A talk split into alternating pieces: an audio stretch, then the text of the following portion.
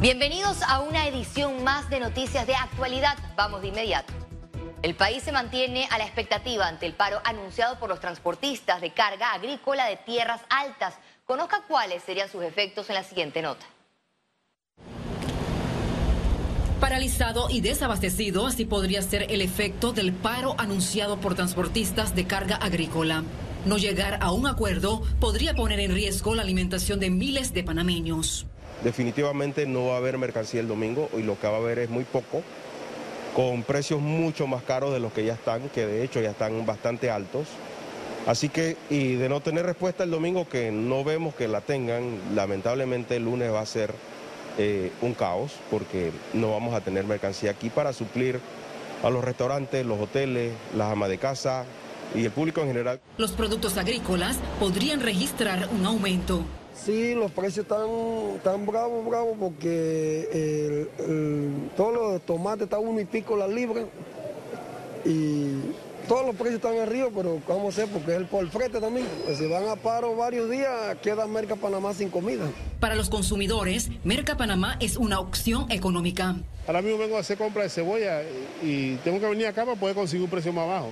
Según el gremio de tierras altas, para Merca Panamá salen alrededor de 10 a 12 contenedores a diarios, con un aproximado de 500 quintales. El impacto de una huelga generaría una pérdida de más de 500 mil dólares por día. El alza de los combustibles amenaza la seguridad alimentaria a nivel mundial. Expertos reconocen que el incremento en el costo de los combustibles impacta de igual forma a los alimentos a nivel mundial, lo que pone en riesgo la seguridad alimentaria principalmente en los países de América Latina. El Colegio Nacional de Abogados y la Federación de Asociaciones Profesionales presentarán nuevamente otra demanda de inconstitucionalidad contra la facturación electrónica. La advertencia se da luego que el Pleno de la Corte Suprema de Justicia decidió no admitir el recurso contra la Ley 256 que estableció la obligatoriedad de la expedición de facturas electrónicas en la República de Panamá. Según los magistrados, no se sustentó con claridad el concepto de infracción constitucional. La pretensión de la demanda está muy bien expuesta y es sobre el criterio que nosotros haremos la revisión minuciosa. Una vez más, podemos ver con evidencia clara cómo el poder presidencialista centralizado prácticamente eh, incide en una decisión de la Corte Suprema de Justicia. El artículo 2 es el epicentro de la polémica por referirse a la prestación de los servicios profesionales y a las profesiones liberales, artesanales y artísticas para el cumplimiento de los tributos. Y hacemos el llamado reiterado a que la, facturación electrónica para los profesionales, artesanos, artistas es inconstitucional. Y... Que le imponen que le pueden hasta cerrar sus oficinas si no cumplen con las mismas. Eso no significa que no paguemos los impuestos, pero no somos comerciantes. Paralelo a la controversia jurídica, en la Asamblea Nacional existe un proyecto de ley encaminado a corregir el alcance de la facturación electrónica.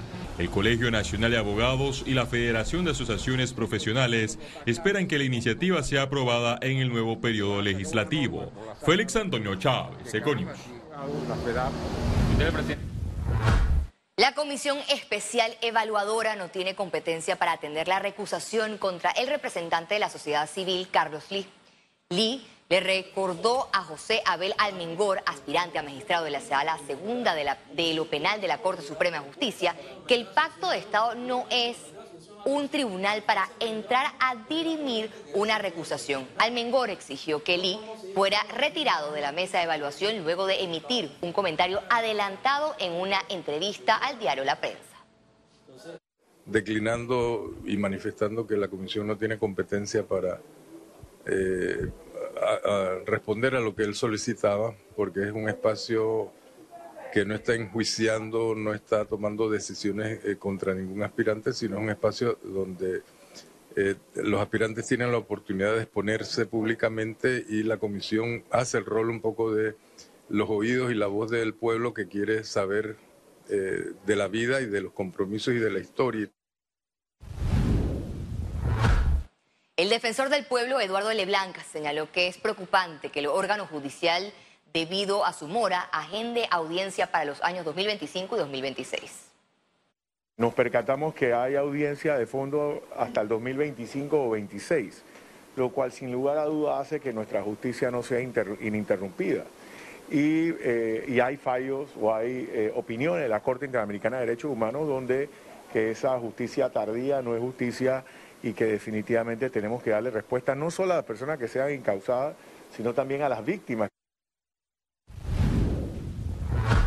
Exministro de Obras Públicas reveló que funcionarios del gobierno le ofrecieron proyectos a cambio de otorgarles una comisión. A mí se me acercaron funcionarios no del Ministerio de Obras Públicas, sino de el gobierno o gente muy allegada al gobierno para ofrecerme proyectos y yo tenía que dar el 10% del costo del proyecto en, en la palabra de ellos, in advance, para que me, in advance, o sea, eso es que, que para que me den el proyecto a mí, yo debo agarrar el 10% y pagárselo a ellos y ellos me van a conseguir que me den el proyecto para que yo ejecute. A tres años de gobierno, especialistas consideran que el Ejecutivo debe hacer un plan para recuperar la credibilidad en la ciudadanía. Este tercer año gubernamental debe ser un llamado de emergencia para que el gobierno vea que todo el esfuerzo hecho en 2020, en 2021 sobre todo, se les puede, se les puede se les puede quedar totalmente imperceptible. La, la, experiencia de Apolo 13, ¿no? Era una misión de ida y vuelta a la Luna. A mitad de la, del, del, trayecto la misión cambió, porque las circunstancias cambiaron. Eso le pasó a este gobierno. Bueno, les tocó. Esto es Apolo 13. Ahora hay que regresar a los hombres vivos al planeta. El Ministerio de Salud reportó 120 casos confirmados de dengue en la región metropolitana. Este viernes las autoridades realizaron un operativo de inspección y limpieza en el sector de la Concepción, corregimiento de Juan Díaz, debido al incremento de casos en la zona. El director metropolitano, Israel Cedeño, manifestó que solo se ha identificado un caso de gravedad en una menor de 10 años residente en Las Mañanitas, Panamá Este. Específicamente, área de Concepción, tenemos un índice de infestación de 25%, sumamente alto. Eso es preocupante porque eso me, dice a mí que en cualquier momento se puede estallar aquí un brote de dengue, porque mientras más criaderos, más mosquitos y por consecuencia más riesgo de infestación de, contagio de dengue. Hasta ahora solamente hemos tenido un caso grave en toda la región metropolitana, una niña de 10 años en el corregimiento de Mañanitas, que gracias a Dios evolucionó bien. Tigo lanzó su nueva plataforma Maestros Conectados para capacitar digitalmente a docentes en América Latina. Llegó la plataforma para maestros. La plataforma digital Maestros Conectados de Tigo surgió en 2020 para reducir la brecha digital a través de la preparación de educadores y mejorar la calidad de enseñanza afectada por la pandemia. Estaba con, con el objetivo de poder entrenar a los maestros sobre herramientas de comunicación y también herramientas de eh, educación a distancia. Con mucho orgullo podemos anunciar que en toda Latinoamérica hemos entrenado a 250 mil maestros y en Panamá a más de 5 mil. Ahora su gerente general Marcelo Benítez informó que lanzaron su nueva plataforma digital, un espacio gratuito de formación y aprendizaje. La idea es llegar a todos, a todos los que se dedican a la docencia, maestros de escuelas públicas, privadas, maestros de música, maestros de arte, todos los que se dedican a la docencia de una manera u otra, a coordinadores de, de escuelas, de colegios, a los que están estudiando docencia que todos puedan acceder a estas herramientas de educación a distancia y de cómo utilizar herramientas digitales. Se trata del sitio web www.maestrosconectados.com que ofrece contenido en cuatro áreas especializadas.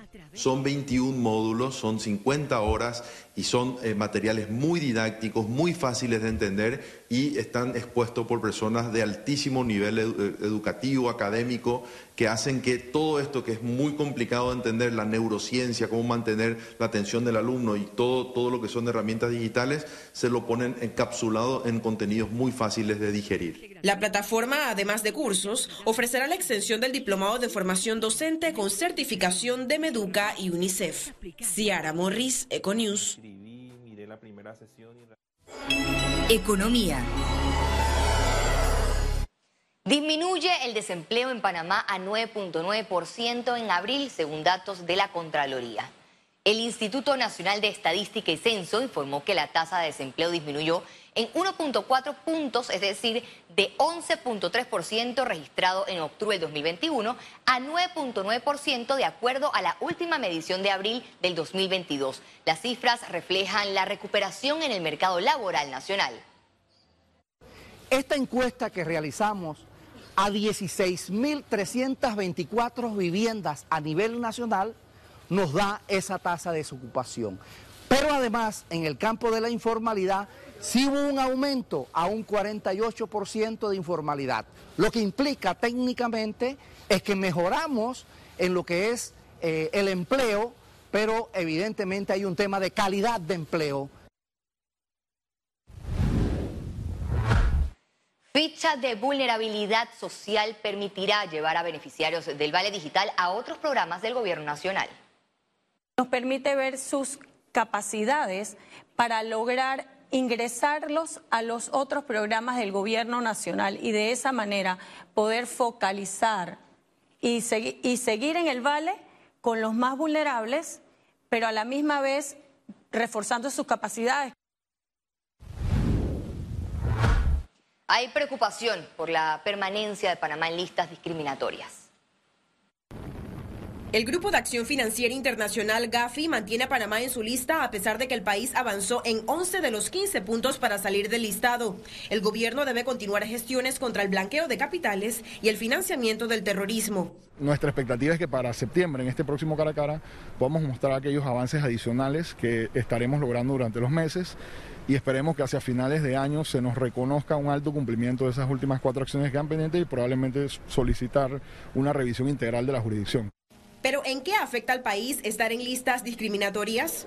Esto va a ser cada vez más difícil que empresas de alta calidad puedan realizar, y puedan invertir en Panamá y crear plazas de trabajo. Simplemente se les va a hacer imposible venir a Panamá a invertir acá y vamos a terminar con empresas de tercera o quinta categoría que van a exigir eh, rendimientos mucho más altos, van a pagar eh, bajos salarios, van a promover la corrupción, malas prácticas corporativas. A eso es a lo que nos vamos a tener. Pero lo importante después de esto va a ser, no es solamente un compromiso de cumplir con los puntos y hasta ahí llegamos tenemos que seguir adelante y tenemos que tener la capacidad de mantenernos fuera de estas listas discriminatorias. O sea que el trabajo no termina solamente con que cumplamos los puntos y hasta luego. Explicaron que otra repercusión será la dificultad y altos costos para trámites y transacciones internacionales. Ciara Morris, Econews. Al regreso, internacionales.